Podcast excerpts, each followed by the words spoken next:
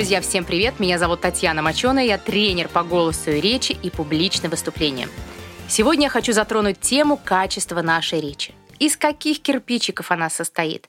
На что стоит обратить внимание, когда вы говорите сами или когда слушаете других?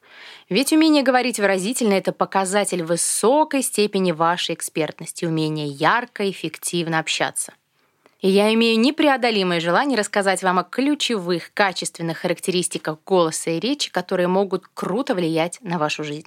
Сегодня со мной моя постоянная соведущая Татьяна Денисова. Татьяна, привет. Всем привет. Тань, как ты думаешь, из каких критериев вообще складывается качественная речь хорошего спикера? Я думаю, что в первую очередь это энергетика, с которой выходит человек и разговаривает с людьми.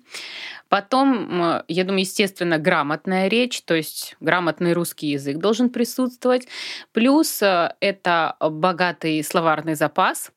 И я думаю, что важна, конечно, интонация, с которой говорит человек. То есть бывает речь такая монотонная, на которой хочется уснуть, а бывает речь энергичная, которую хочется слушать, слушать и слушать. Отлично. Ну, я предлагаю, собственно, с интонацией и начать. Что это вообще такое? Со школы мы помним, что в русском языке есть три типа интонации. Повышающая, нейтральная и понижающая. И обычно на этом все наши знания об интонации заканчиваются. Но я хочу напомнить, что интонация — это в первую очередь наше настроение, эмоциональное состояние. Это то сообщение, которое мы транслируем голосом во внешний мир. Ну и, собственно, передаем его слушателям за счет движения своего собственного голоса. И в интонации спрятан целый ворох акцентов, на которые тоже нужно обращать внимание. Например, это скорость вашей речи. Когда мы говорим быстро, то интонация непроизвольно завышается вверх транслируя при этом удивление, некое сомнение, а порой даже вопрос. И вот тут нужно быть очень-очень аккуратным. Когда мы не контролируем скорость речи и неуместно завышаем интонацию, то велика вероятность того, что о вас сложится не совсем то впечатление, которое вы хотели бы произвести. И наоборот, когда мы говорим медленно, то интонация чаще всего будет ну, либо нейтральная, либо с понижением. Зная эту особенность, вы можете в своих умелых руках правильно использовать этот инструмент. Добавляя понижающую, нисходящую, еще называют интонацию, вы производите впечатление уверенного спикера.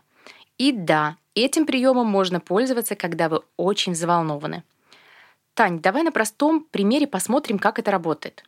Представь, что ты выходишь к аудитории со своим питчем и начинаешь со слов. Например, «Всем привет, у меня для вас сегодня необычная новость». Только сначала сделай эту фразу с повышающей интонацией, а потом ту же фразу, но с понижением. Пробуем? Да, пробуем. У меня для вас необычная новость. Так. И второй вариант. У, у меня для вас необычная новость. Я бы даже немножечко усилила вторую фразу «У меня для вас сегодня необычная новость» и ставим точку.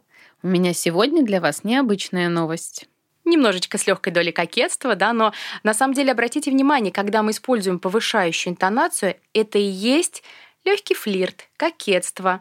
Возможно, это вопрос, а иногда это еще может быть считано как неуверенность. И если обратить внимание, какую существенную разницу дает нам интонация, то, собственно, и эффект она может производить совершенно разный. Так, с интонациями мы разобрались. Теперь предлагаю коснуться темы скорости речи. Наверняка вы знаете, что голос человека индивидуален, так еще и скорость речи у каждого своя. И на нее влияют множество факторов. Это скорость мышления, темперамент, внутренний настрой, уровень стресса, а также погруженность в тему.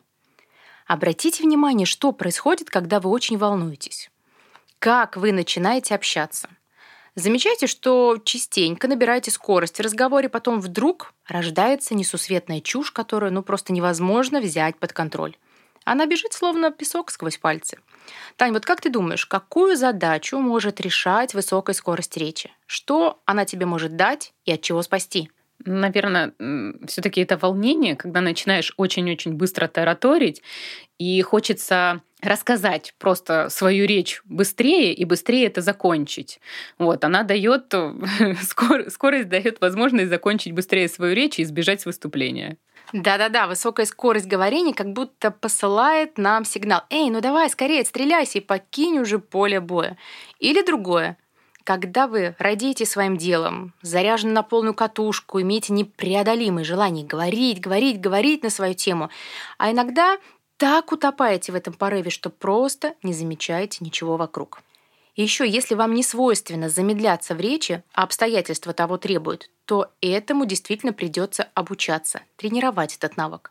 И наоборот, если вы привыкли тянуть кота за усы, говорить медленно, размеренно, то нужно научиться ускорять свою речь и мысли.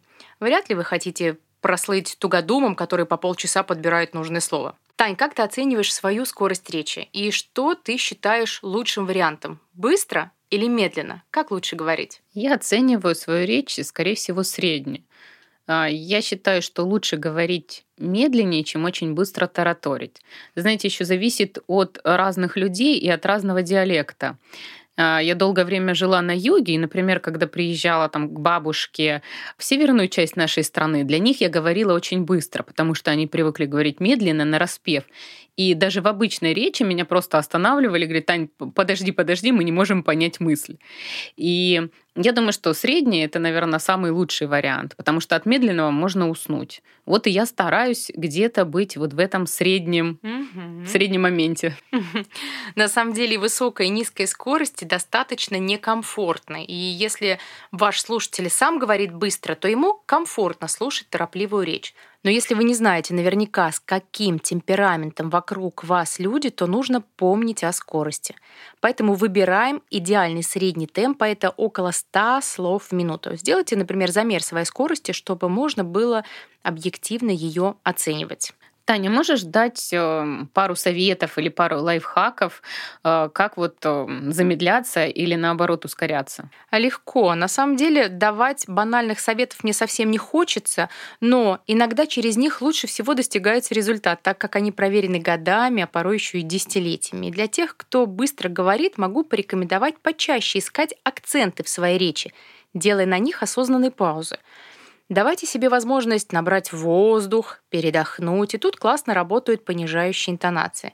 Ну а те, кто частенько монотонит и затягивает свои спичи, чаще всего используя слишком долгие паузы между словами, уходят порой в астрал и подбирают нужные фразы, то здесь рекомендую тренировать навык быстро и структурно выдавать свои мысли. Таня, я хочу предложить тебе небольшую разминку. Скажи мне любую букву.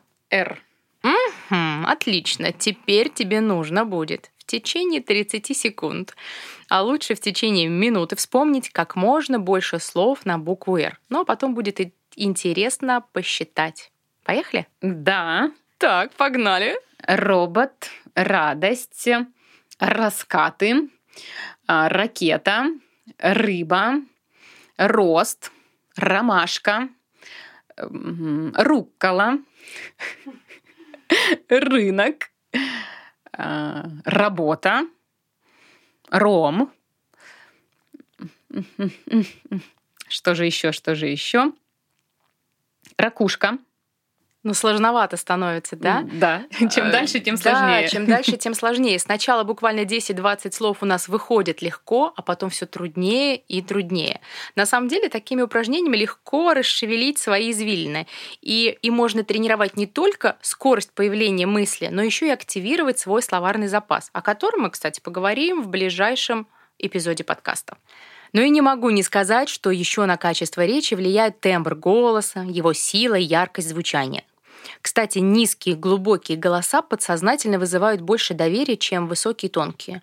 Ну, представьте, вы ведете переговоры по телефону, а на том конце провода спикер с песклявым голосом пытается отстоять свою позицию или сыплет весомыми аргументами. Но, к сожалению, на детские голоса сложно реагировать серьезно. И с большей долей вероятности на таких переговорах победит тот, у кого голос крепче, а подача более взрослая и убедительная. И напоследок хочу вспомнить слова Георга Гегеля, который говорил «Речь — это удивительно сильное средство, но нужно иметь много ума, чтобы уметь им пользоваться. Поэтому вы вправе выбирать, стоит ли вам работать над качеством своего звучания и содержания. Ну а теперь переходим к домашнему заданию — Таня, я предлагаю тебе в качестве домашнего задания узнать скорость своей речи. Берешь таймер, ставишь минуту, и в этот период времени начинаешь рассказывать какую-нибудь историю. Ну, например, о том, как ты провела вчерашний день, либо свой самый сложный день, самый страшный случай, все что угодно. А потом, после завершения минуты, считаешь количество слов И тогда ты будешь объективно понимать, какая у тебя скорость речи. Классно. Попробую сделать интересное задание. Спасибо. Ну а мы с вами сегодня прощаемся. До скорых встреч. Всем пока. thank